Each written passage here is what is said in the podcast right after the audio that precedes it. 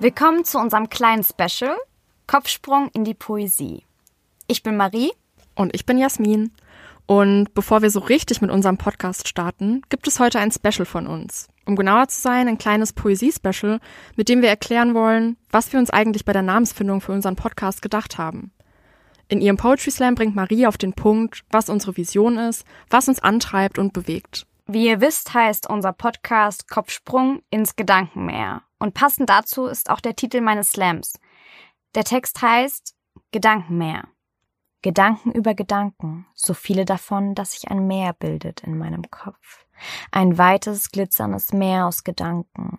An Tagen wie diesen, an Tagen, an denen die Sonne aufs Meer fällt und glitzert und einfach nur wunderschön ist, liebe ich das Meer, mein Meer, mein Meer aus Gedanken, aber das Meer ist unberechenbar, so unberechenbar wie meine Gedanken. In einem Moment noch ruhig und friedlich, im nächsten Moment stürmisch.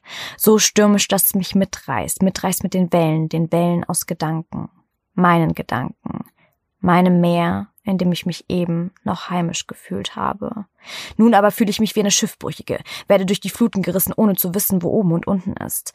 Man kennt das vom Surfen, wie in einer Waschmaschine fühlt es sich an, ohne Kontrolle, ohne Kontrolle über die Fluten, über das Meer, über das Meer aus Gedanken, meinen Gedanken, in denen ich mich eben noch heimisch gefühlt habe.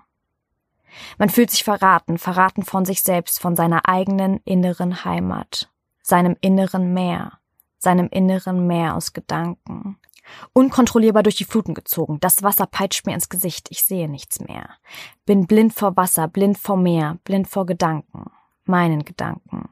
In diesen Momenten wünsche ich mir einen Rettungsring, einen Rettungsring, der mich zurück ans Ufer zieht, zurück in die Heimat zieht, zurück in den sicheren Hafen.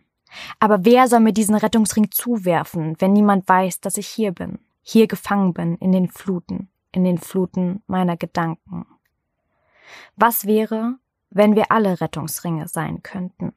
Für Familie, für Freunde, für unsere Mitmenschen, indem wir mehr teilen, mehr Gedanken aus unserem Meer, unserem Meer aus Gedanken. Wir nicht mehr alleine durch die Fluten gerissen werden, sondern gemeinsam lernen, auf ihnen zu surfen. Durch mehr Offenheit, Offenheit für unsere Meere, unsere manchmal unberechenbare Meere. Durch mehr Akzeptanz für unsere Meere, unsere manchmal stürmischen Meere. Unsere stürmischen Meere, die uns dann gar nicht mehr so stürmisch vorkommen, weil wir Rettungsringe haben. Rettungsringe aus Offenheit und Akzeptanz. Akzeptanz unserer Familie, unserer Freunde, unserer Mitmenschen, unserer Gesellschaft, für unsere Meere, unsere Meere aus Gedanken, unsere Gedankenmeere.